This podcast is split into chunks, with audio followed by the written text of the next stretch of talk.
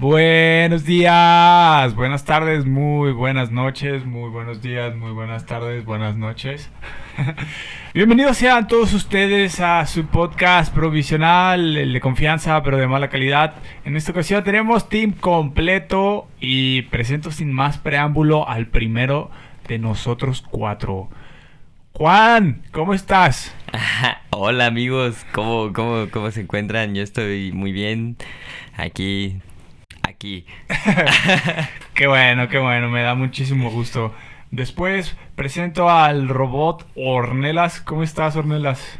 Buenos días. Bueno, a gusto, a gusto desde tempranito.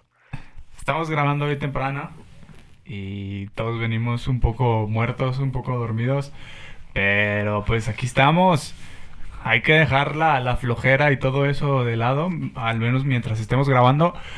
Pero bueno, presento también a Alejandro Malo. ¿Cómo estás, my love? Bien, aquí, grabando. Pensando en presentarte, Pepe. Porque siempre te dejas para el final. Cuando eres lo principal en este tema. No, la verdad es que no es que me deje para el final, sino que se me, se me olvida de plano que me tengo que presentar yo también. Pero bueno, yo soy Arturo Galvez. Y pues nada, simplemente les damos la bienvenida Muchas gracias por estar aquí una vez más. Muchas gracias por estarnos escuchando. Y Muchas pues. Gracias, no, pues. quiero agradecerle principalmente a mi familia, güey. a mi familia, que quiero agradecerle a mi familia que no me escucha. Ajá, sí. Porque. a mi familia que se roba los videos y los sube a Facebook para que no nos moneticen. Eso estuvo bien cabrón. Me da un chico de risa, Juan, ¿lo puedo contar? Sí, sí. Bueno, o sea, tú ya lo dijiste, pero no dijiste tal cual como estuvo. ¿Pero puedo hacerlo? Sí, sí, adelante. ok. No creo que sí lo escuchen. Oh, bueno, Juan me dijo que su mamá en particular, la mamá de él, o sea, de Juan, eh, pues que nos apoyó de una manera muy particular porque pues descargó el video de YouTube, ¿no? Que lo, descargó nuestro video de, de YouTube, uno de un, episodio, no sé cuál era, y lo subió a su Facebook completo, güey. una hora, yo no sabía que podías hacer eso en Facebook, güey. una hora, güey. De una lo, hora. Lo subió a su perfil de Facebook y solo le puso Juan. sí, así. Órale. Sí, sí, sí. Muchas gracias, mamá. Pero el chiste es que nos paguen. Esa es la clase de apoyo que necesitamos. Sí. Del clandestino. Sí, sí, sí. No, pues de, las versiones piratas, güey. De cualquier tipo de apoyo, ¿no? Ese puro puro underground. Obviamente su mamá no sabía que si lo descargas y lo subes a tu perfil como si fuera empieza a monetizar ella, ¿no? imagínate. imagina, imagina que tu mamá empiece a monetizar nuestros videos. Todos con el título de Juan. ah, sí. Ah, estos chavos no le hallan. y empieza así publicidad machino. Así, oiga señor, le empieza a caer todo el hate, ¿no? no. Oiga señora, ¿qué es eso? Échele más ganas. Pero ganando sus dineros, güey. No, no me importaría que me dijeran cosas, güey, si estuviera ganando dineros. Pero bueno. Ya saben, es el preámbulo antes de cada tema. materia. Vaya, vaya, un preámbulo antes de. Y hoy, y hoy sí. es, materia, ¿no? Materia de qué hablar, ¿no? Sí, sí, sí, hay tela de dónde cortar. Vaya. A ver de qué cuero salen más correas. Eh, ah, a ver de qué, árbol salen más ramas. Árbol que nace torcido, jamás su tronco endereza. ¿Eh? A ver, de, a ver de qué camarón se duermen más. Corrientes. El que anda con lobos aullar se enseña. Ah. Hijo de tigre pintito. Ese nunca lo he entendido, güey.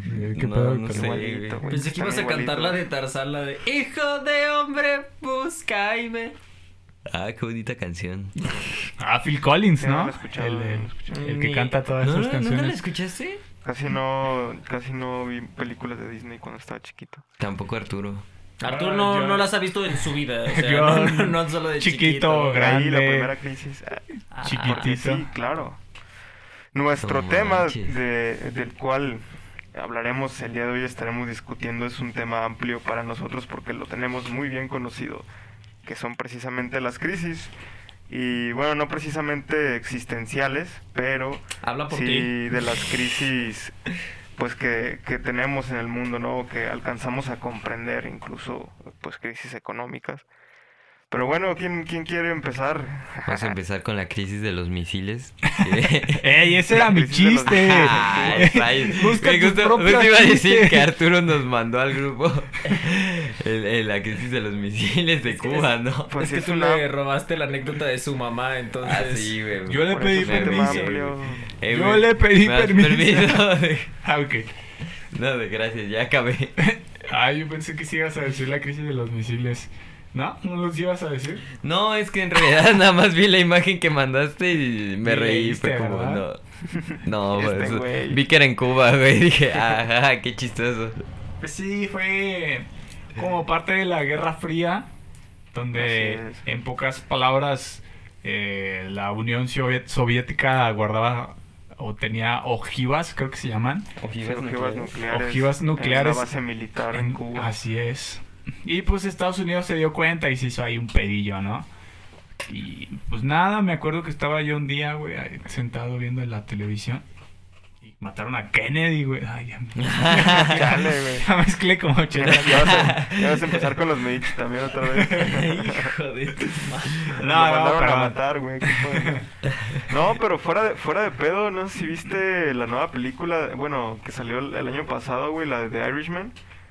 Que Ah, sí, precisamente mencionan, güey, que, que el hermano de Kennedy estaba en pedos con la mafia, güey, con los Sí, sindicatos. pues a ese güey también lo mataron. Bueno, de hecho, Simón. los Kennedy, aparte de ser populares por ser una familia llena de políticos en cargos muy importantes en Estados Unidos, también es famosa porque han sido asesinados muchos de ellos. Bueno, al menos conozco a dos, pero creo que tres. Creo que han asesinado a tres. Y pues, o sea, güey, ya que te asesinen a tres, ya son muchos, ¿no? No es como que tú digas, ay, de esos no son muchos. Sí, su familia estaba como muy inmiscuida en la mafia, Sí, güey. sí vi eso de los del, del irlandés, también de, de este vato de, del, del pues del que es el protagonista que hace a- al Pacino, güey, que es el, el, el del sindicato no de los qué mofa. camioneros. Ah, Jimmy Hoffa, güey, Hoffa. Hoffa. También es todo un pedo, pues, que nadie sabe exactamente qué, qué pasó. Es que simplemente desapareció un día y ya. Nadie sabe, nadie supo. Hasta en Los Simpsons le hacen un, un chiste de eso, güey. Cuando Homero se vuelve camionero por accidente. No sé si lo ubiques, que es Sí. cuando está... Cuando reta al viejo Bar- Red Barkley, güey, o el rojo. Ah, a una comer competencia de, De, comer filetes, güey. Y se muere, y Homero termina siendo... Entregando su paquete y pues. Y sí, ahí ya los, cam- los camioneros que salen ahí dicen algo de Jimmy Hoffa, o sea que que algo así de que desapareció Jimmy Hoffa y es como de que chan chan chan, pero bueno, como ya lo dijo Ornelas y antes de, de mi pinche chiste malo que me arruinó Juan de la crisis de los misiles, No, ¿de qué? pues ese es nuestro tema del día de hoy. Y es correcto. Creo que lo conocemos bien.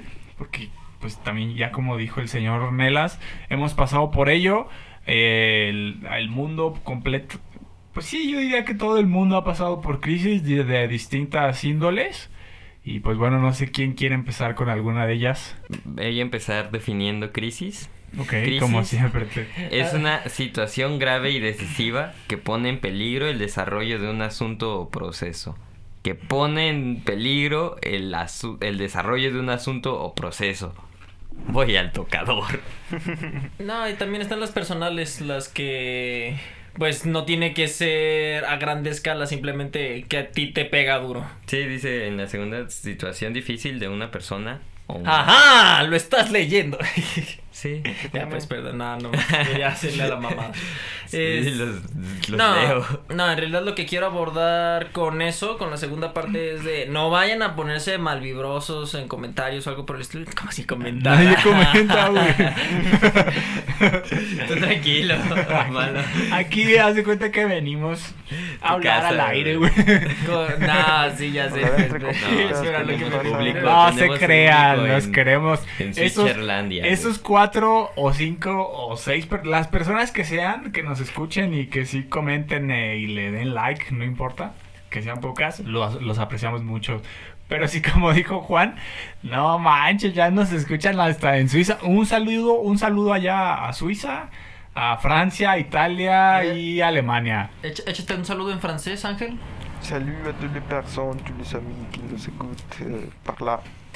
Eso, Merci, merci beaucoup.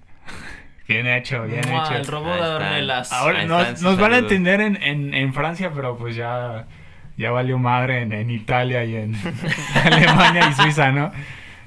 Vas, Ornelas, tienes la función de traductor, en, ¿no? En Suiza también se, se habla una especie de francés o algunos hablan, muchos hablan francés. Mira, y- Pero bueno, pero bueno, sí. Siempre que Nah. vengo aprendo muchas cosas, amigos. sí, Muchas toda- gracias. Toda, la banda ahí de- del Vaticano y todos los, los banqueros y todo ese pedo se habla en francés. Porque es como un, es un idioma muy fácil de aprender. Es un idioma muy... que tiene que ver con el dinero, güey. Por eso los Simón, banqueros... por eso los banqueros suizos, güey, hablan en francés y todo el pedo. ¿Qué no Mm. vieron el lobo, el lobo de Wall Street, güey? ¿Cuál lobo, güey? El lobo de Wall Street, La, la una- película, la de Una de las películas basadas o No que o de la cual se puede cortar tela de la crisis económica que sucedió en 2008, güey. No, que volvamos a las crisis porque esa es una crisis que, que no comprendo. Sí, estuvo muy cabrona esa esa crisis. Como siempre, creo que es, es un eh, es uno de los factores más más importantes, bueno, por lo menos para mí que, que generan ciertas crisis, ¿no? Pero creo que por algo que compartimos los que estamos aquí presentes y, y no, no, no pueden mentir o, Sí o lo- o las, las personas que nos van a escuchar no pueden mentir Sí puede. que muchas de nuestras crisis surgieron gracias al SETI. Ah, no voy a hacerlo, no voy a mentir. Tú también, Arturo. Tus crisis empiezan a partir de Nue- Nuestras crisis, todas nuestras crisis, o más bien la gran mayoría, surgieron a partir del SETI. Sí, bueno, desde, desde antes empezaron. Eso Objeción. Es, eso es lo que. Arturo, ah, te vamos a mutear. ah. A ver, inténtalo. E- e- Eres degradado a ingeniero de audio. Ah, bueno, yo, yo, yo siento que podemos empezar como con las primeras crisis que hemos tenido. Pero sí, yo también concuerdo que hubo muchas crisis en, en SETI y que, que creo que justo como lo mencionas, esa- esas crisis le dieron le dieron como, como un criterio y como un desarrollo a, a las personalidades que tenemos ahora, ¿no? Que a partir de esas crisis y Es de nuestro cómo... desarrollo de personaje. Ajá, sí, sí, sí. Sí. Nuestro, Dios nuestra tu motivación. desarrollo de personaje. Sí. ya sé, güey. Todo eso, güey, que pasaron por el SETI es para llegar a aquí, güey, que sea su clímax en, en donde Sí. el personaje ya sabe por qué es así, güey. Fíjate que el otro día me estaba acordando que te- nosotros teníamos una banda que se llamaba Teen Addict Ti- Titans. Sí, Titans. los jóvenes adictos titanes. Sí, no sé por qué este podcast no se llama así, güey. Eh, no sé, no- realmente yo no soy adicto más que a tus ojos, bebé. Ay, qué Y a los de güey. Y a los de Ornelas también. Y tampoco somos titanes. Yo que quisiera, güey, ser un titán. Mínimo como, como los Teen Titans, güey, pero... Que hicieron una pel- Bueno, pero volvamos. No, sí, güey, me gustaría empezar, ahora sí, ya a hablar bien de las crisis, güey. Por lo que acabas de decir, de, de las crisis por las que hemos pasado, güey. O nuestras primeras crisis, ¿no? Eso, Sí. creo que ahí está, ahí está lo bueno, güey. Sí, yo creo que una de las primeras crisis que tenemos todos los seres humanos, en la que coincidimos todos, Es nacer. es nacer, exactamente. Sí, Pues si no nacieras, es, no es la situación, crisis, es la situación, la primera situación difícil por la que pasas, Pasas. güey. Devuélvanme a la nada. ¿Yo para qué chingados quiero este mundo? Ay, si no estuvieras aquí no me verías, bebé. Y así es como piensan todas las nuevas generaciones de puta madre, ¿para qué vine yo al mundo? Ni quería nacer. Nah, en realidad no es ese el problema que veo con el nacimiento.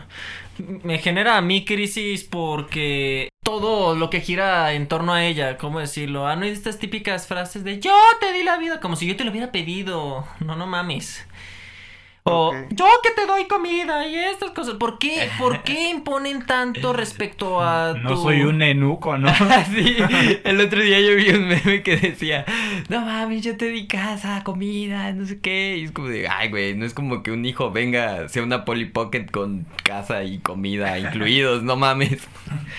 Exactamente, a lo que me voy es que imponen demasiado a tu existencia solamente por el hecho de existir. Siento que te tratan más como propiedad que como persona. Ahí sí me genera mucha crisis. Entonces esa fue la primera crisis, ¿no? Nacer. Y de ahí para arriba. De ahí para arriba.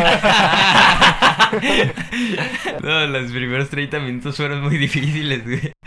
Este. ¿Cuál, cuál dirías que sería la...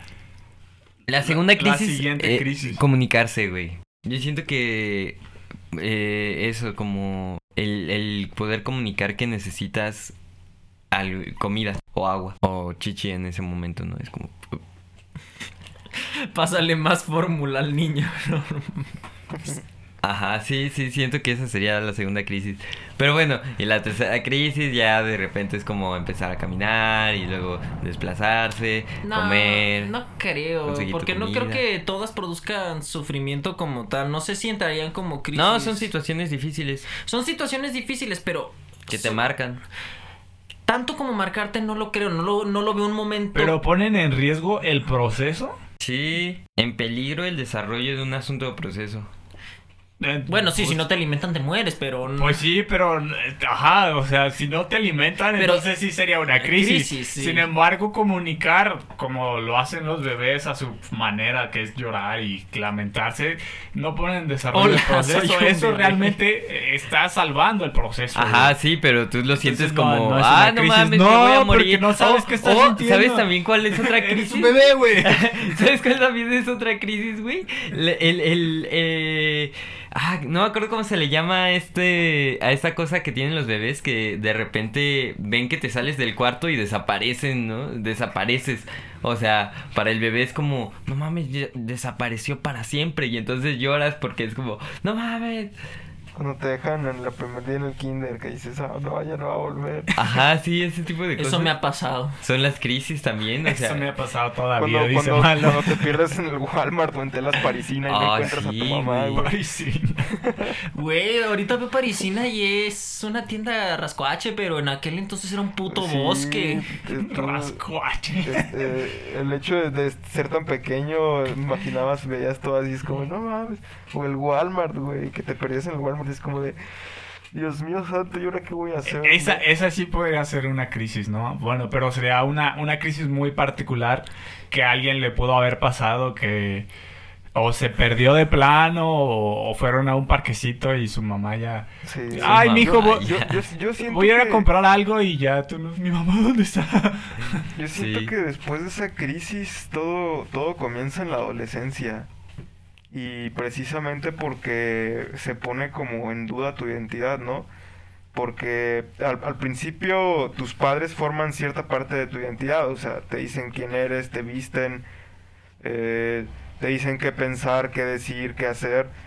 Pero ya en la adolescencia tú ves que eso no es lo mejor y ahora tú dices, ah, quiero vestirme así, quiero comer esto, quiero hacer ejercicio, porque realmente no, o sea, no estoy seguro de sentirme bien o no estoy seguro de quién soy, ¿sabes? Entonces yo creo, siento que a partir de, de ahí, de la adolescencia, y sobre todo porque la misma palabra lo dice, es, es, es dolor, es, es, es adolecer de, de algo, ¿no? Entonces eso para mí evoca una, una de las de las segundas crisis este, y a partir de ahí yo siento que es de ahí hacia adelante, ¿no? Si no si no te conoces y no sabes bien qué puedo contigo. No, Perdón. Nah, este.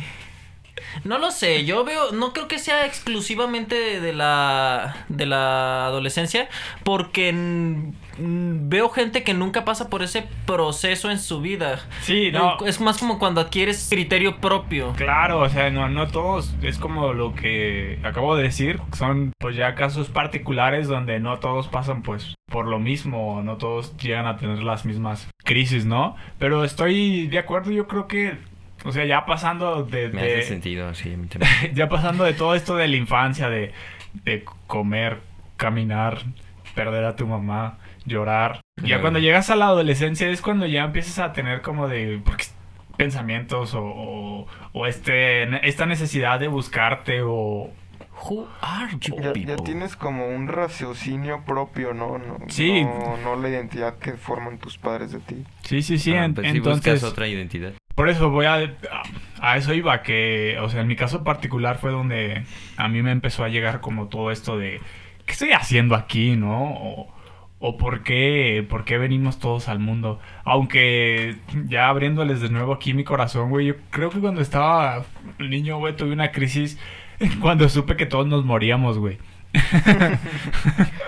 cuando supe que todos nos moríamos fue no mames, ¿por qué, güey? O sea, ¿cómo es que todos nos morimos, no? Entonces yo me acuerdo, güey, que me hacía sentir muy mal y es algo que hasta la fecha sigo teniendo así como de que, verga. Arturo, nueve años, niño alcohólico, güey. Y andaba pensando en la muerte. No, pero neto, o sea, me, me llegó así como, como, no sé cómo llamarle, güey, pero fue pues, yo La la, revelación. yo la califico como una crisis porque sí fue como de, no mames, todos nos vamos a morir, mis papás se van a morir y yo también me voy a morir, ¿no? Y es como de, verga. Abrumador plantearte una existencia con un paradigma totalmente distinto al que conoces. Pues sí, no sabes qué, por qué en principio, bueno, todavía no sabemos por qué en principio venimos al mundo, pero pues tu existencia se basa simplemente en, tus papás o tu familia, tu núcleo familiar, comer, ver caricaturas, jugar y todo eso, la escuelita, güey, la primaria, yo qué sé, güey, hasta que de repente llega una bomba y todo y te dice, te vas a morir. Tienes que hacer esto con tu vida porque la vida no es para siempre y tus papás no van a estar para siempre y tus hermanos y tus amiguitos. ¿Qué? ¿Por qué? Entonces fue muy... Eso es impactante, güey. La verdad fue muy impactante Y- y- para y mí so- en su sobre momento. todo, por ejemplo, ahorita que dices, tus papás no van a estar ahí para ti siempre, creo que adelantando un poquito más esa crisis, o bueno, por lo menos a mí es una de las, de las que me pegó a los 20, ¿no? Que dices, ya, ya no van a estar ahí mis papás para, para darme sustento, comida, ¿no? Entonces dices, tienes que ya empezar tú a ver por ti mismo, ¿no? A lo que vas a hacer, a qué te vas a dedicar. Entonces, eh, otra, otra de esas, otra de las crisis que, que siento que la, la gente puede tener es cuando se da cuenta que tienes que empezar a ser independiente por ti mismo, ¿no? Y a empezar a ver por ti mismo. Sí. Ay, qué caray, qué tema tan denso, güey. Sí, yo iba a decir algo, pero ya se me olvidó. No, bueno, yo iba a continuar, o sea, porque te iba a decir, ah, mi adolescencia fue mi primer crisis y luego fue flashback, no es cierto. Entonces esa para mí fue como mi primera crisis así, de que darme cuenta o enterarme y que caer en razón, güey, que todos nos íbamos a morir, ¿no?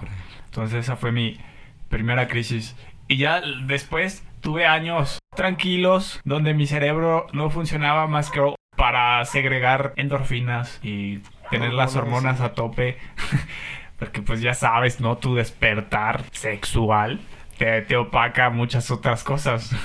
Maldito lívido. Si vieras el conflicto que me genera. ¿Por qué es influencia tanto a mi persona? Es, es, es terriblemente frustrante. Yo soy una persona, pero cuando tengo apetito. Es una persona. Ah, ay, cállate, Pero estúpido. todo este te tiempo cambia. pensé que era un mueble.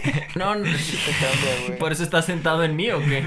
Sí, por, eso me- por eso de vez en cuando me siento en ti. Ay. Mientras, yo, mientras yo tenga cara, tienes, tienes lugar en donde sentarte. No, hombre, no. Es que yo me perdí el capítulo pasado, entonces hoy vengo acá medio alburiento, ¿no? Ya. Ay, ay, albureame, papi. No, este.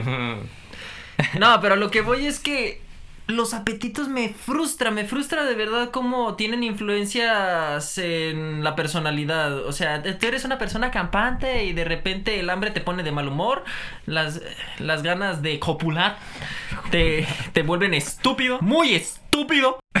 Perdón. Me, me, me genera crisis. Ah, O sea, mira, mira. No, no lo... Mira cómo barajeó todo ese tema de que todos nos estábamos preguntando, ¿y esto qué viene, no? ¿Por qué malo nos está compartiendo Just- esto, no? justamente por Y de repente al final ah, me genera crisis, es como... de, No, es que Pues, me genera crisis sí. porque se convierte en parte de mi identidad, Sí. pero yo no soy capaz de reconocerla. Simplemente es como, como uno de los aspectos en los que se basa el budismo, ¿no? El deseo. El, el deseo genera crisis porque dices, o sea, no, no puedo tener esto ahora y lo quiero, entonces vas a empezar a luchar o vas a empezar a desgastarte para conseguir eso que tú quieres, ¿no? Entonces, eh, en, en sí, esos, esos cambios, esos deseos o apetitos de, de cosas que tengas, no solamente las necesidades básicas, te hacen empezar a, a- a aspirar a algo más y eso te cambia internamente y también genera crisis. Sí, pero es que es parte indivisible, es como el preámbulo al placer. Por ejemplo, la comezón. Rascarte por rascarte no es delicioso. Es delicioso rascarse cuando tienes comezón. ¿Por qué? Porque lo que disfrutas es dejar de tenerla. Primero planteas el conflicto y una vez llegas a la solución, viene la catarsis. Ya, perdón. Perdón, es que me están manoseando. ah, yo quería decir algo acerca de, de, Pues dilo. de las crisis, pero... O sea, ya no previas. quieres. Eh, sí. Bueno, no, porque ya habíamos cambiado de tema, pero a mí se me hace como curioso en esta cuestión del internet que de repente hay morros que cuando nosotros teníamos su edad, pues no, no teníamos tanto acceso a internet, entonces era como como que no, no teníamos una realidad o, o- o- sí, una realidad tan cruda o tan, tan veloz, ¿sabes? Entonces ahora hay morros que tienen toda esa información de, de la violencia, de las muertes, de los asesinatos. Cuando estabas hablando esto de la muerte, Con de todo repente... lo que sucede, todo lo que sucede alrededor del mundo tienen, tienen Sí. ya contacto con esa información, ¿no? Sí, y, y por ejemplo también los casos de los morros que empiezan a tener crisis como en- a tempranas edades, ¿no? O Como- como crisis también de identidad sexual, este, también que, que los, los morros empiezan a, a sentirse o a identificarse con otras cosas porque ellos lo ven, lo pueden llegar a ver en internet o se ven influenciados por, por esas cuestiones, ¿no? Entonces, sí, sí, sí el internet ha- nos ha llevado a, a tener un poco más de, de información con esos aspectos y como, como bien menciono, el hecho de, de estar en continuo cambio o, o en continuo esparcimiento, pues sí genera, genera esas crisis, ¿no? Sí. Sí, y creo que pues es ahora sí a lo que voy a llegar, que desde hace como 10 minutos lo iba a decir de la crisis cuando estás en la adolescencia, porque les decía que fue cuando, o sea, estás un tiempo como, como, no sé cómo llamarle, en stand-by, descubriendo pues creo que tu cuerpo, güey, y otras cosas, sensaciones y, y todo ese tipo de cosas donde, pues el despertar sexual, ¿no? O sea, ¿qué les puedo decir yo? Cada quien lo vivió a su manera, ¿no? Pues ya, bueno. Pero entonces, pero entonces llega un momento donde, pues ya empiezas a, a razonar, güey, empiezas a... Te llega todo este bombardeo de, pues de que estás, digamos que en la preparatoria, estás terminando tu preparatoria y qué vas a hacer, ¿no? Incluso desde antes es como de, oye, ¿y tú qué quieres ser de grande, no? Creo que esa es una crisis muy importante, güey, que me atrevo a decir, güey, que a la mayoría, güey, de personas que pasan por esa edad, que les empiezan a decir, oye, ¿y tú qué quieres hacer? ¿Qué vas a hacer de grande? Es es como, es como esa presión que te dicen, a ver, mijo, ya, eh, échele, échele, a ver, ¿de qué va a vivir, güey, mijo? ¿A sí, qué sí, horas, sí, cuándo se va a ir de la casa? Y- Y casi como... Y es lo mismo de, de, pues, darte cuenta de que tus papás no van a estar ahí claro. para ti claro. siempre, de que tienes que crecer, güey, de que tienes que te van a llegar responsabilidades, güey, obligaciones y todo ese pedo. Y pues está muy cabrón, güey. A mí en lo personal me pegó con un pinche tubo horrible, güey, y me mandó a la lona por un chingo de tiempo, güey. Incluso empezando la universidad, yo decía, güey, yo no quiero estudiar esto. Y era como de, ok, y si no vas a estudiar esto, ¿qué vas a hacer, no? O sea, ¿qué más quieres estudiar? Y es, De chingado, güey, no sé. Sí, fíjate que ahorita que hablan de estas situaciones, me, me acuerdo que creo que una de, de mis primeras crisis fue usar el camión, güey. Usar el transporte público para llegar a la secundaria. Eso, eso, eso fue como... Llegaba a la secundaria. Sí, no, era, era una cosa muy loca El porque 625. el 625 o el 30. sí. Era una cosa muy loca porque de repente pues eh, eh, el otro día me preguntaba eso, ¿en qué momento pude aprender a andar en bici por toda la ciudad? O sea, por todo, ¿no? Por Tlajomulco, Tonalá, Guadalajara, etc, etc, etc. Y siento que son esos, esos procesos que siempre están en riesgo porque si tienes una mala experiencia en usando por primera vez el camión es como algo que te va a marcar en el resto de, de ocasiones que tomes el camión, ¿no? Es como Sí, pero también es, es importante que puede llegar a obstruir tu desarrollo cuando sigas utilizando el transporte público, pero realmente es, son experiencias de las cuales sí tú aprendes, pero ya es, es como que ahora te tienes que enfrentar al mundo tú solo, ¿no? Tienes que saber en dónde tomarlo, en dónde bajarte. Si un señor llega y te empieza a hacer plática y te quedas así como, ¿qué pedo? perseguido. Sí, sí, sí, o sea, todas esas, esas cuestiones donde tú ya tienes que, que empezar a, a- a enfrentarte con el mundo real. También, por ejemplo, ahora que lo mencionas y, y por lo que te digo que en ese aspecto es una, es una forma de desarrollar más a, los niños. En Japón los, los morritos van solos a la escuela, güey, en tren. Entonces, este, sus papás les dicen dónde se tienen que bajar, cómo utilizar el tren y pues los pinches morritos y, y dicen, eso es una es una experiencia porque tienen como la esa capacidad de razonar o de resolver problemas de por ejemplo transbordar o hablar con cierta persona y, son son cosas que te desarrollan otra parte de- del cerebro pero sí es es, es complicado cuando, cuando tienes que enfrentar por ti mismo al mundo real, ¿no? Pero pues a final de cuentas es, es lo que estamos temiendo muchas veces o es lo que nos pega. Y yo creo que está más chido así como entrarle a la vida de una, ¿no? Porque de repente como que ir a Kitsania y que te lo vayan dando así de poquito es como, ah, eso no es real, ¿no? Es Pues como, es, es, es como es la escuela, güey. es un poquito como de lo que ciertas personas se quejan o están tan en contra porque los, los whitexicans o la gente pues que tiene más poder adquisitivo viven como una burbuja, güey, porque no, o sea, nunca tienen como esa experiencia de, de órale, mijo, vete en camión, este, ve dónde bajarte, ve qué pedo, paga tus camiones, este, compra transvales, ¿no?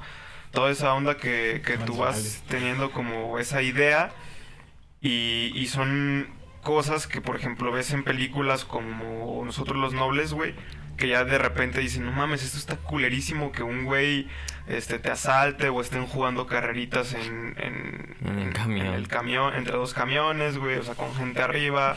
¿no? Subirte al tren. a El quedar casi 30, aplastado entre las Sí, entre las puertas, o sea, son, son cosas a las que tú te afrontas y que un, un morro que, que nació en, en alguna cúpula o en, En alguna cuna de oro. alto, pues nunca va a experimentar, ¿no? Y no, no sabe a veces lo que es ir a la escuela en, en, en transporte público o no aprecia de la misma manera, ¿no? Esas cuestiones. No sé, güey, es que ahí voy a ponerme de abogado del diablo. Y... ¿El diablo quién es? El... Ahí voy. Y siento que, o sea, tanto como lo mencionas que los Whitexicans viven en una burbuja, creo que también nosotros vivimos en una burbuja. Y cada quien vive en su burbuja, que sería su episteme, güey, su, su, su paradigma, su universo, güey. En el que, pues, no es como que no estén viviendo la vida real, eh, sino que la están viviendo de maneras distintas, ¿no? Que es Sí, una claro. realidad a la que se están enfrentando, que ciertamente, pues, sí tienen privilegios y tal, pero sigue siendo la vida real, sigue siendo el mismo sistema. Y Pero al final está de de la verga. ¿Vas de acuerdo que se necesita una cierta comprensión para generar una empatía entre, entre dos de entre dos personas, ¿no? Eh, Para comprenderse. Sí, sí, sí, pero pues ellos se comprenden entre ellos también. O sea, no es como, ¿cómo decirlo? Nosotros no llegamos a entender cómo vive un, un niño en las minas, güey. ¿Sabes? Ok, ok. Entonces, sin embargo decimos, ah, está bien culero, pero pues tampoco es como que hagamos algo, ¿no? No, y es que no, no lo vivimos, como bien te menciono. O sea, nosotros no vamos a las pinches minas a trabajar, ¿no? Hacer ese pedo. sí, entonces- como los white chickens no usan el transporte público Sí, claro. Y muchas más cosas. y muchas más cosas. Ajá, y como nosotros no usamos el, Tanga. el tanga en nuestra limusina, ¿no? No Claro, sé, güey, sí. no, no sé qué hagan los ricos, güey. Mi concepto de rico es limusina. No, Concepto hombre. de ricos comer tres veces al día. sí, güey. Entonces, chale, está, está cabrón, pero eh, yo se lo atribuyo a que el sistema está mal distribuido y está mal, mal empleado. Pero bueno. Yo sigo diciendo que pues es, o sea, aparte de crisis que podrías englobar a más personas o en la mayoría de las personas, pues están estas crisis particulares como pues lo que ustedes mencionan, ¿no? O sea, un- una persona adinerada pues va a tener una crisis distinta a la que vamos a tener nosotros, ¿no? O sea, y por nosotros me refiero a, o sea, a nosotros cuatro.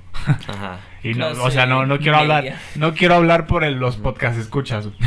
Entonces, pues cada quien va viendo, pues, pues ahora sí cuáles son sus complicaciones, qué es lo que se le dificulta, ¿no? Y por eso eh, se, se han hecho virales, güey, cosas de, de gente, pues ahora sí como los clásicos white chickens, güey, que dice, no, y es que perdí mi iPhone y fue una cosa terrible porque pues me quedé sin mi iPhone y yo sin mi iPhone no vivo, ¿no? Y, estaba allá de viaje por Sudáfrica y pues allá, no manches.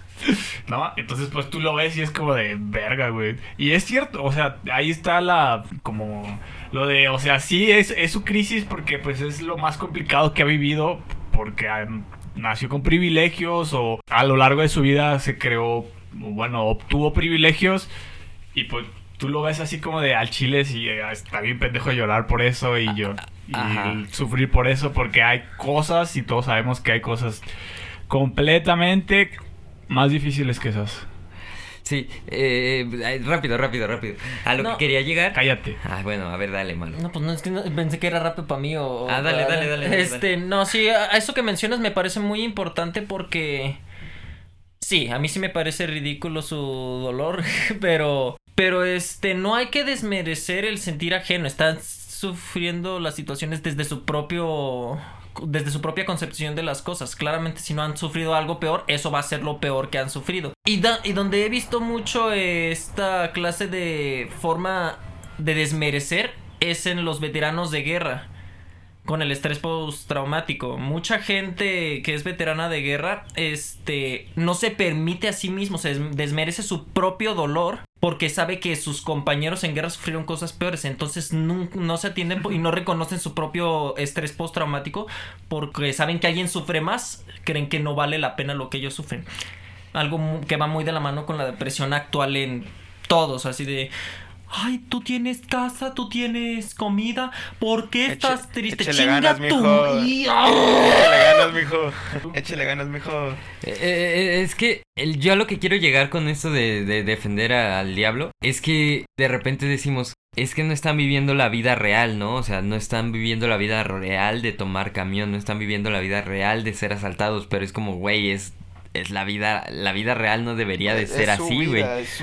pues. Y es que aparte no debería de ser así, neta, neta es una mala distribución de, de la riqueza la que ocasiona que haya tantos asaltos y que para nosotros la vida real sea ir y pelear con cholos y te estar al tiro todo el tiempo Sí, y claro. sabes o sea e- e- son- cosas que, que no forman parte de tu decisión, pero que te afectan, ¿no? y esa no es no tendría por qué ser la vida real claro, sabes claro. es como ese, ese era mi punto al decir güey no es como que ellos no vivan la vida real la vida real no debería de ser así no bueno, como- no sé si llamarle vida real, pero sí, ¿no?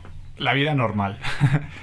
pues La sí vida común que vivimos Ajá. la gran No, mayoría o sea, de no, no, no debería ser lo común que, o sea, ahora sí ya tengamos tan normalizado que de, no, pues güey, o sea, el día a día es pegarte casi casi un tiro, güey, con la Sí, pi- o- el pinche crimen o, por organizado ejemplo, o estar todo el día al... que, que te afecte de que tienes balaceras en tu colonia, güey, o... Sí. Aquí en corto.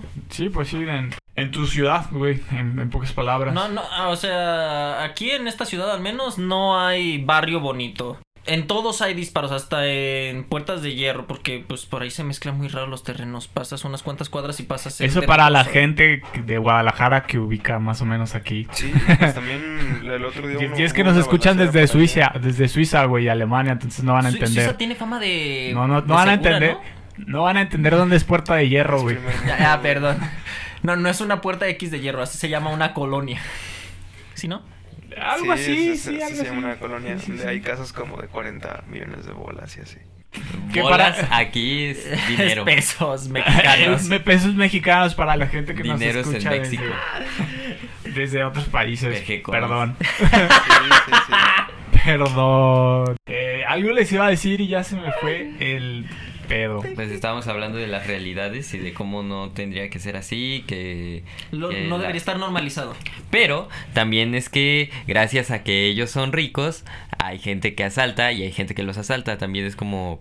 Ese ta, es un- es pensamiento peligroso porque te- nos ponemos en situaciones elitistas, así como si el pobre se le pudiera eximir de todo pecado porque como es pobre no tuvo opción. No, no es la situación. Claramente, claramente la mayoría de la gente rica son unos desgraciados por la manera en la que hicieron su fortuna, pero los nacidos en la riqueza no, no les podría atribuir No, muchas esos güeyes culpas. tampoco tienen la culpa de ser ricos, ¿no? O sea, Ajá, es- es- pero, es- pero sí algo que, que yo quisiera tienen son responsabilidad. ajá, ajá, Son ricos en- porque quieren. ajá, tocar en, en quizás algún otro podcast, güey, es como la obligación que deberían tener o la responsabilidad que deberían tener Tienen. de, de, de hacer algo, pues no por, su- por su comunidad, ¿no? O por, por el país, o simplemente de hacer las cosas bien, ¿no? Porque de, de otra manera veo muy difícil que, que todos los demás salgamos como adelante, ¿no? Sí. Y creo que eso, todo eso es parte de la crisis. Pues, Económica Actual, güey, del sí, es- país. es, es lo que te dije, güey, o sea, palabras, güey, sí. La gran mayoría de pedos que tenemos eh, precisamente es por la feria, güey, porque La mala en, en la, la crisis de los, de los años 20 es como de, ok, güey. Ahora yo pensaba que cuando tuviera 18 años me iba a salir de mi casa, güey. Ah, que- de los que 20 iba, años, ajá, que, que iba a tener... Ah, este, yo estaba pensando en la de. Ah, pues todo ¿De la eso Gran de- Depresión? El Sí, jueves, el eso jueves sí. y el viernes ah, negro. también, entra, güey. Si quieren, ahorita cotorreamos un poco de eso. Este, Ah, crisis porque- que sí nos hayan tocado. Porque de eso, pues sí, sí Directamente, vengo, ¿no? sí De vengo más o menos preparado, ¿no? Sí, sí me interesa la historia, entonces igual si quieren darle por ese... por ese Va, va, va, va, va. Sí, güey, entonces, eh, el hecho de, de tú decir, ah, a los 18 ya me veía en mi propia casa, güey, trabajando y todo el pedo, y ves y tienes 11 varos en el banco, es como de, verga, ¿no? Es, es- 120, por favor. tienes, tienes 100 varos en el banco, güey, tienes que sobrevivir la tener 20 siguiente semana. centavos. También, Y dices, vete a la verga, güey, ¿cómo voy a sobrevivir, no? Entonces, eh, yo siento que por eso es una de las de los mayores problemas a los cuales nos enfrentamos actualmente, güey. Ustedes, podcast escuchas, audiencias, o como les llama malo, pot escuchas. Ah, Perdón, ya, yo, yo fui el que dije audiencia, ya lo cambié porque me corrigieron el po- escucha, cállate, estaba la. Ustedes, ¿cómo se veían a sus 18 años o a sus 20? La verdad, yo sé que, o sea, está difícil porque no tenemos mucha audiencia que alguien que nos escuche si nos comparta, pero sí estaría bueno que si tienen pues esa confianza de compartirnos, lo hicieran, la verdad. A mí en lo personal me interesa mucho saber cómo, cómo es que las personas que, que son pues de nuestra edad o incluso mayores que nosotros se veían pues a los Sí. 18 o a los 20. Y mira, fíjate, a, a mí se me hace bien cagado, güey, porque está esta comparación de mis papás cuando tenían 20 años y ellos, sí ya casados, güey, a lo mejor rentando una casa, ¿no? Y todo el pedo. Sí, güey. Pero algo que de lo que me estaba dando cuenta, güey, es que a ellos no, le to- no les tocó mucho las, las primeras como crisis económicas, ¿no? De, de mundiales o del país. Les tocó verlas, pero no les tocó su al- que las alcanzara. Y, y una de las de las crisis, bueno, de las primeras crisis que se vivió... La del el cero, ¿no? Que, la del cero, qué pendejo. Que recorrió corrieron los pesitos. La devaluación. La esa, devaluación. esa fue de las, de las primeras crisis este, económicas, pero estás hablando que fue a finales de los ochentas, güey. O sea, Sí, ya por el y si por ejemplo 91, mi creo. mamá nació en el 60, ya tenía... No, nació como en, como en el 55. Pues al menos de, de manera Unos, local. unos 25 años, güey. De manera local sí no les tocó pues vivir todas esas crisis porque pues ya lo mencionamos que por esos tiempos estuvo pues la guerra de Vietnam que pues para los gringos es un tema incluso ya casi como tabú está pues la, la guerra fría que se estaba terminando por esos Por bueno esos no años, sí. sí sí se estaba terminando y pues ya fue que, que fue todo esto de la globalización de Es que correcto, es correcto. O sea, a lo que me refiero es que eh, cuando empezó todo este pedo de la globalización, güey, a, a abrirse los mercados, pues todo estaba bien bonito, güey, bien próspero, no había competencia, este, ganaba un chingo de feria. Pero ya que se empezaron a ver realmente las, las fallas en ese sistema o en eso, en esa gestión de recursos, güey, es, es cuando empieza a fallar la, la economía, ¿no? Y empiezan a surgir estas crisis. Regúlalo, Otto. No, se va a autorregular. Exactamente. con, con, con el mercado, ¿no? Es, es, es lo cagado. se autorregula. Sí, y, y precisamente a, partir de eso es que surgen las, las primeras crisis. Digo, en Estados Unidos, pues sí les tocó vivirlo, güey, en los años 20, pero aquí pues que no que no había llegado ese pedo de, de abrir los mercados a inversión extranjera, pues no sabíamos qué pedo y la, la primera vez que, que nos llevó a la verga, pues sí nos, nos llevó a la verga, ¿no? Con- No, con y- e incluso pues en Estados Unidos creo que todo el, Ay, ay, madre. todo el siglo pasado, güey, fue de, de estarlo viviendo en crisis porque pues fue como que empezaron los 20, o sea, los años 20, güey, de 1920 y tuvieron todo eso de la Gran Depresión, ¿no? Después tuvieron, bueno, sí, la Segunda Guerra Mundial, güey, que por eso fue que después existieron los baby boomers, que hubo un boom de nacimientos bien cabrón. Pues Vamos eso- para eso con esta pandemia, de hecho. Yo creo que sí, güey. ¿Cómo les van a llamar a estos los... Yo lo pregunté al Los inicio de la pandemia antes de que fuera popular. Los pandemics, no. Las pandemias. Pande Pan- los Kids. pandas, güey. Ah. no, perdón, pero Porque sí. los malaventurados no lloran, güey. Ay, no, no, no, no sé si abrazarte y pegarte, güey. no. Pero bueno, o sea, sí, simplemente quería hacer el comentario que, pues, por ejemplo, los gringos creo que llevaron, bueno, más bien que tuvieron todo el siglo pasado de, de estar en diversas crisis y pues que nosotros como tal, pues no tuvimos crisis hasta que llegó, como dice Ornelas, la globalización, la perestroika y que pues llegando a los finales de, los- de los 80s y empezando los 90s tuvimos esta devaluación del peso que todos, bueno, se- em- creo que todos hemos escuchado de, no, es que mi tío había sacado un carro, pues ya lo iba a pagar, pero se devaluó el peso y se lo llevó la verga o algo así. Chingos de suicidios, sí. Chingos de Jorges, ¿no? Chingos de Jorge que hay aquí. ¿Por qué, Jorge? Es no, Chiste bien pendejo. Sí. Que no es ni de nosotros, pero bueno. Pero es muy bueno. Y sí, pues eso, amigos. ¿Algo más que quieran agregar? ¿Ya O sea, será? no, todavía no se va a terminar. cabrón. No, no, todavía Me no, todavía dije, no. No mames. Todavía no, No, pero este, digo de, al- de este tema, Al tema sino de como para las seguir. crisis Me da miedo mundiales. que se le vaya a dar el enfoque malinchista como si los gringos estuvieran bien. ¿Cuál enfoque a quién? O sea, de todo, de cómo sobrellevaron ellos las crisis y que nosotros Ah, no, güey. Esos, esos cabrones no, se- no sobrellevan bien la crisis. Confirmo. Esos vatos únicamente piden prestado y Sí, ya. viven de deudas, ¿verdad? Ajá. Pues también nosotros vivimos de deudas. No mames, la, la deuda per cápita No, de los nosotros gringos vivimos- antes de la Sí. pandemia era como de 65 mil dólares, güey, por persona. No mames. Incluyendo niños, güey, menores de edad, 65 mil dólares por persona. güey. Sí, no, o sea, toda, toda esa raza está endeudada, pero pues bueno. Este, creo que nosotros también. Sí, yo, de yo poco. tengo, yo tengo deudas con Coppel. No, pero digo, ya, o sea, no por ejemplo, aquí en Jalisco, Un trato con el diablo te sale más barato. a- aquí en Jalisco, pues estamos como también ya empezando a estar súper endeudados por todas sí, estas cosas. No mames. Obras públicas, préstamos, pandemia, etcétera. Estamos por etcétera. pandemia que ni se usaron. Sí. Los Bueno, recortes, los recortes a la cultura, güey, que ya lo dijimos, ¿verdad? Y- Al Sí, cine, Adiós Cinemex. al... ¿Ah, sí? Sí, bancarrota. En bancarrota Sí, Cinemex. ya fue.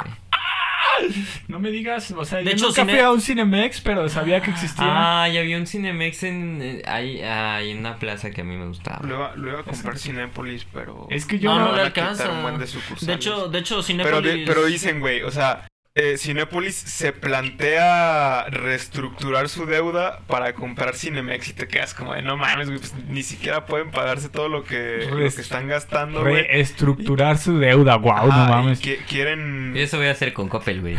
sí, güey, quieren, este, hacerla, tener más pagos y, y agarrar otra vez Cinemex para empezar a tener ganancias, güey. Se quieren convertir en monopolio. Está, está muy cabrón, güey, está muy cabrón. Este, y de hecho, digo, no, no sé cuánto tiempo nos quede, pero eso de, de la crisis del, del 94, güey. también- Tenemos unos 20 minutos. También, este, pasó, pasó mucho esa, esa cuestión, ¿no? Que la- las, las personas, más bien, la gente y las empresas, güey, no podían pagar sus deudas. ¿Y cuál era su solución? Hay que pedir más dinero prestado, güey. Hola, ver. Entonces... La famosa metáfora de cava un hoyo para tapar Güey. otro. Antes de, de que continúes, eh, estaba. Descargué un juego que se llama Cities Skylines. Que es un poco de lo que hablamos, en- creo que fue en el capítulo de simulaciones. Donde es pues una simulación, güey, de que tú tienes tu ciudad, tú eres el alcalde de tu ciudad y tú vas viendo cómo administrar tanto Tus tu dinero. Ah, pues sí, en general tus recursos, ¿no? Ajá. Entonces existe la, la posibilidad de que si con lo que estás generando de, bueno, con lo que está generando tu ciudad, si no alcanzas a tener números ahora sí que, que positivos, estás en números rojos, güey, puedes pedir préstamos para solventar pues esos, No mames. pues para sol- solventar esos gastos que estás teniendo, ¿no? O esos costos. Sin embargo, pues si no te alcanza ese préstamo, puedes pedir otro préstamo. Y está bien cagado porque el juego te dice, no puedes tener más de dos préstamos activos, ¿eh? Entonces tienes diferentes tipos de préstamos y depende de, o sea, ah, pues voy a pedir este préstamo que voy a pagar a tantas semanas y tanto dinero a la semana y es de tanto, Es ¿no? lo que te estaba diciendo que se me hace bien cagado, güey, que luego va a haber batillos que se empiecen a obsesionar con ese pedo y van a ver cómo se empieza a comportar el mercado y, y van a hacer sus propias como conjeturas y hacer su, su propio mercado como lo que pasó con GameStop. Ah, Ajá. sí. Ah, precisamente fue porque un- unos pinches tetos, güey, se dieron cuenta de lo que pasaba con el mercado y le empezaron a inyectar feria Simón. y, y arruinaron la inversión de, de cientos de miles de, de dólares. Hay un, hay un vato, güey. Se me hace muy cagado porque, haz de cuenta, yo juego eh, un, un, un juego muy conocido que se llama League of Legends, ¿no? Ajá. Y hay, un, hay una modalidad, güey, en la que tú tienes, no sé, pues van dando como, por decir, dos, de, dos monedas de oro por ronda, ¿no? Entonces tú puedes decidir ahorrarlas, pero si tienes más de 10, en, vez- en lugar de darte dos por ronda, te dan tres por ronda. Y si tienes más de 20, te dan una, una moneda más por ronda. Entonces había uno, un, un pinche youtuber, güey, que eh, se, empezó a poner él mismo como el economista, porque el güey sabía cómo manejar su feria este, adentro del juego, ¿no?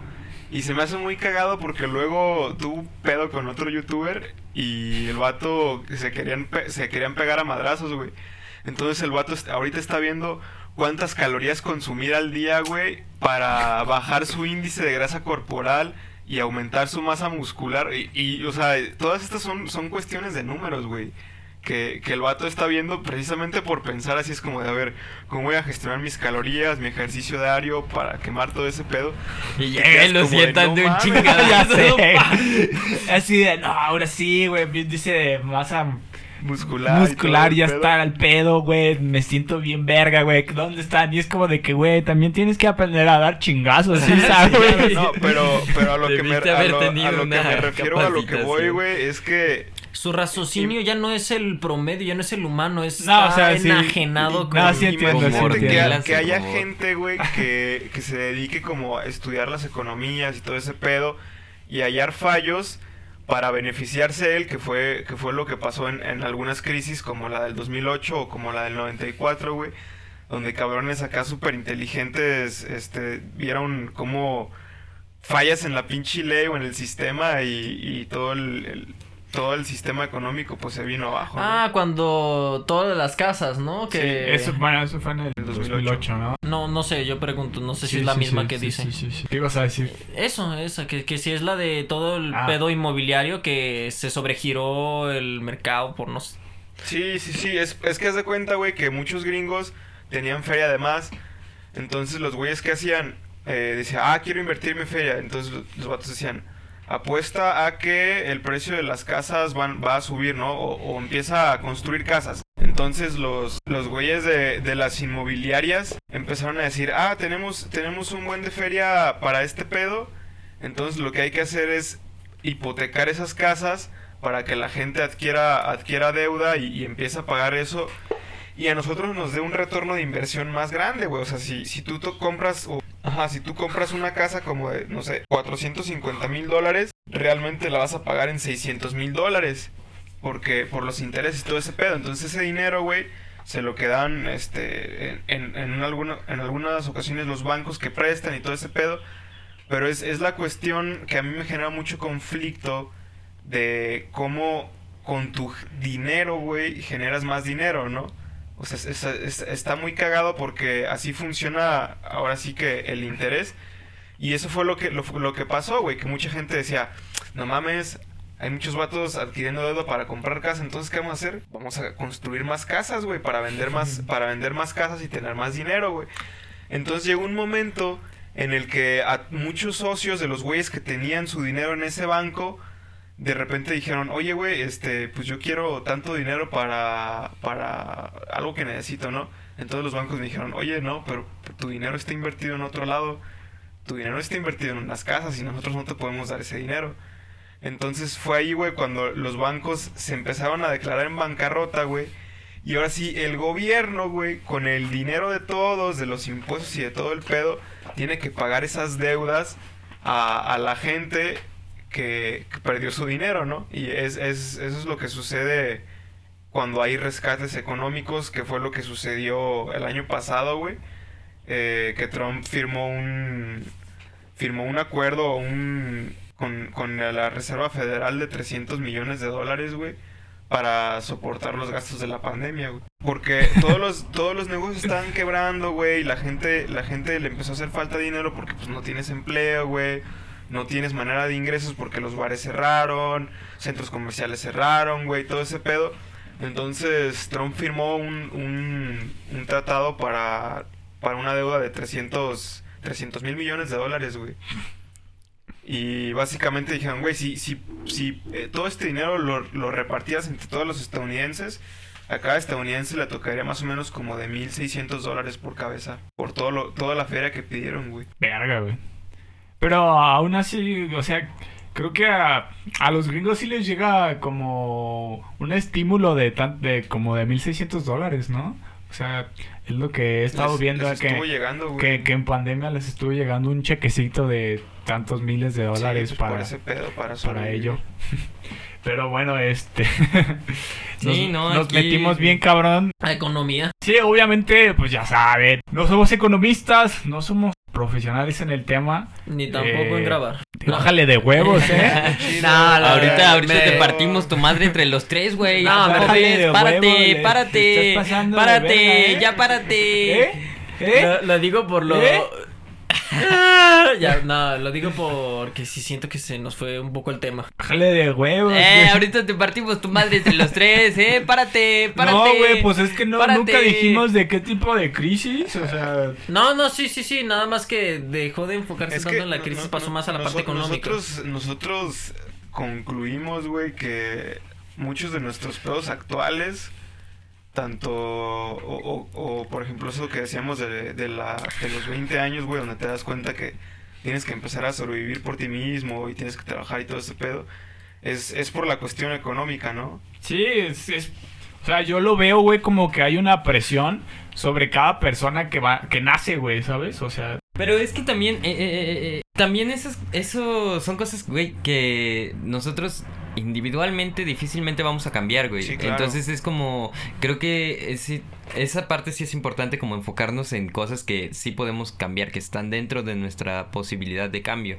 directo, ¿no? Que son las crisis de, ok, está pasando todo este cotorreo con las economías, con el país, con el mundo, pero nosotros... ¿Qué vamos a qué hacer? a ¿Qué, hacer qué- qué- qué qué vamos, ¿Cómo vamos a surfear estas madres, no? Ajá, sí, ¿cómo vamos a, a, a- a- con estas dificultades? Que está bien chido, ¿no? Porque saber de, saber en qué momento nos encontramos nos capacita para tomar decisiones.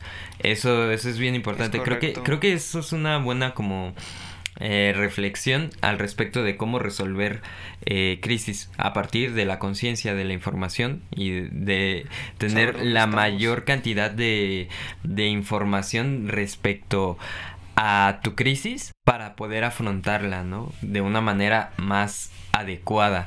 Siento que hablando de, si estamos hablando de nuestra crisis económica, ah, bueno, pues saber cómo invertir, saber cómo todas esas cosas que yo no sé, ¿no? El afore y la, la, la. Las otras crisis son crisis eh, existenciales que van hacia, hacia lo, hacia la persona, ¿no? Hacia hacia los sentimientos, hacia las emociones y hacia cómo las manejamos, ¿no? Que esa es como una de las grandes crisis también del de la comunicación humana a partir de estas edades, ¿no? Como como las relaciones, como las amistades, como bla bla bla bla bla bla bla.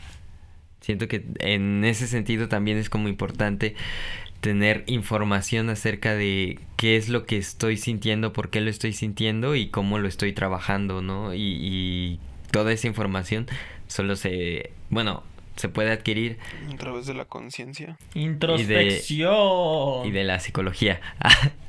o sea, de ir a terapia y tal, ¿no? Eso también es como... Son un chingo de temas que, que se pueden... Sí, que se mezclan o que Ajá. son, son dependientes, ¿no? De, de ciertos aspectos de la vida. Pre- y precisamente por eso, Una vida Es- sin crisis es- no es posible. sí, como tú dices, necesitamos el constante conflicto con otras cosas o con, con el ambiente para, para poder nosotros tener como una motivación o una razón para vivir también. Sí. El sentido de la vida. Creo que eso es- también es otra de las crisis, ¿no? O, o bueno, creo que ya lo había mencionado Arturo de... de... Pero es, es la cuestión de, de tener eh, conciencia de, de dónde estás parado, hacia dónde quieres ir y qué quieres hacer de tu llamado vida, ¿no? ¿Y por qué quieres ir para allá, no? Sí, claro. Sí, no claro. necesariamente. Yo he visto que mucha gente que no se plantea estas cuestiones, que, la, que alguien decide por ellos, en realidad vive mucho más feliz. Pues Es su propia manera, güey. Es su propia manera de, se- de sobrellevar las cosas. Este, Ajá. no, no, no es completamente cierto que, que tengas que tener como un propósito. Pero pues si la, la gente también es feliz eh, viendo o, o que las otras personas le digan qué hacer, pues también es su manera de vivir, ¿no, güey? Sí.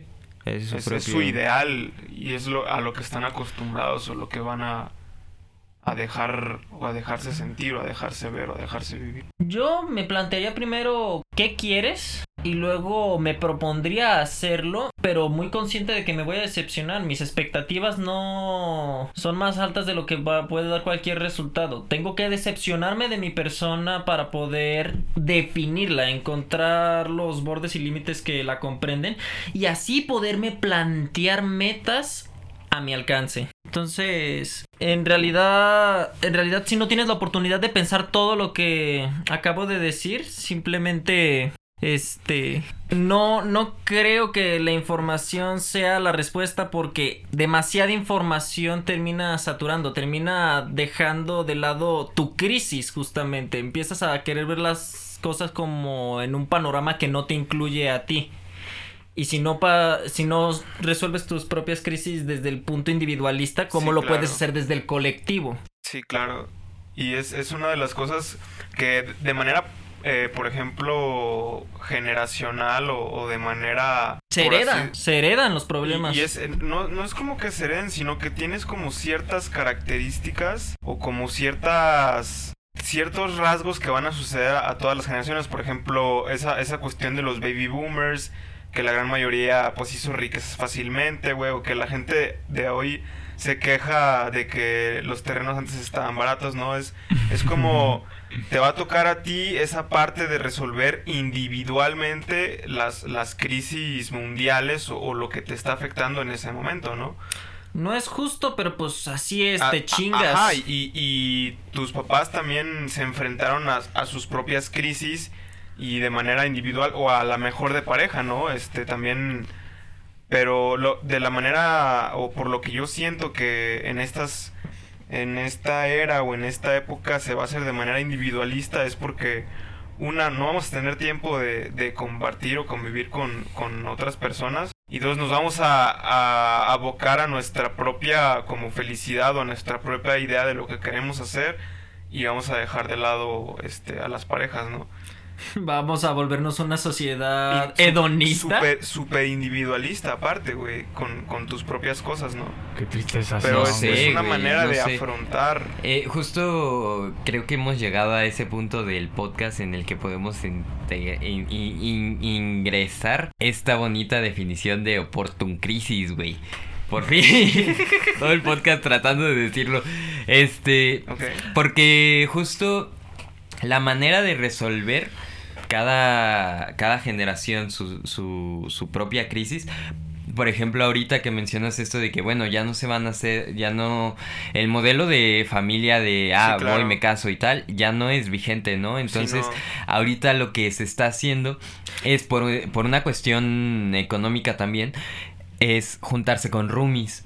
Entonces eso empieza a resolver un poco, tú empiezas a, solve- generar un colectivo, ¿no? Ajá, una nue- un nuevo tipo de familia también. Sí, claro. Que es que eso va, a- esa es la oportunidad que estamos encontrando a partir de la crisis de, güey, no podemos tener una Y- casa propia. Y ¿no? hacer, ajá, hacer un espacio de coworking, respetar tus, tus propias horarios de trabajo, ¿no? En ese sentido a mí me hace preguntarme por qué entonces habría más individualismo si existe más como Puedes- más integración entre personas porque por ejemplo eh, lo que estamos haciendo ahorita no o sea estas estas colaboraciones que de repente las estamos haciendo para para que llegue a más gente no es como totalmente individualista sabes es como Sí, claro. Y, a- y aparte, pues, tampoco lo hacemos por una cuestión monetaria, ¿no? Es, es, es un, un hobby.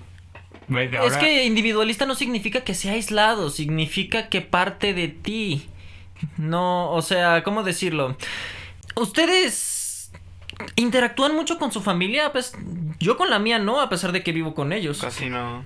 no yo no vivo con ellos Entonces, ¿por qué el hecho de ser roomies haría que con ellos sí convivieras? O Pues sea, a que, mí- que, sí, que sí interactuaras, que sí se a mí me funciona porque es una No, administración no, no, no, güey. no, pero eh, Mira, eh, ahorita ejemplo, estás partiendo desde el punto individualista, a ti, pero ¿por qué con todos sería Porque te tienes que organizar, güey. Tienes que generar una comunidad. Tienes que ver quién va por el agua o que, quién va por. ¿Quién- lo mismo que en la casa con la familia Sí. y aún así no hay una conexión intrapersonal? Exacto, pero acá es diferente. ¿Por qué? Porque son personas que tuvieron una vida bien diferente y no, no llevas conociéndolas toda tu vida. No, no hay como, ah, no, voy a lavar y- los trastes, ¿no? Es como, Y aparte no hay roles definidos, güey, como la mamá La tiene mamá, que lavar los hermano, trastes, la mamá tiene que lavar su ropa, ¿no? Ya, ya tú mismo te vas dando cuenta de que tienes que tú o, o bien ir a tu lavandería o, o tienen que cooperarse para comprar una lavadora, ¿no? Pero... Las la- simples chelas, güey. como- Entonces, de nuevo volvemos al individualismo. Cada quien se está viendo Sí, por sí e- a pesar de que comparten un ambiente. Es- Entonces, es- ¿por qué dejaría de ser es, es lo que, individualista? es lo que yo te digo, o sea, si Entonces, ¿en qué sentido fue, no fue individualista, güey? Por eso, tú dices que no fue, que no es individualista, que O no sea, puede es- ser individualista porque siendo- son Sigue siendo una comunidad, güey, pero tú ves por ti mismo, o sea, tú ves por, por tus propios intereses y como te digo, Ajá, no ¿y no hay cuándo no se hizo eso, no hay, no hay roles definidos, güey. Por ejemplo, a mi, mi mamá hay veces que todavía le, lava- le lava la ropa a mis hermanos, güey. Sí, sí, sí entiendo esa parte, pero es que no es lo que discuto. Lo que Ya, claro, o sea, pero en ese sentido yo también digo, seguido es como, ah, pues voy a ir a lavar, alguien más quiere que lleve ropa o no sé, cualquier cosa, ¿no? Voy a la tienda, ¿quieren algo más? Eso deja de ser individualista, ¿no? ¿O Es que, es que yo no veo diferencia, yo no veo diferencia porque la única cuestión que noto distinta es la relación sanguínea. Tan así que amb- ambas partes la definieron como familia. Exacto, pero eh, eh, lo que no me explico es de qué lado no fue individualista. De ninguno. Siempre fue individualista, pero lo que yo... Entonces, pero ¿cómo es que si siempre fue individualista nos vamos a volver individualistas? No. Eso es lo que no entiendo.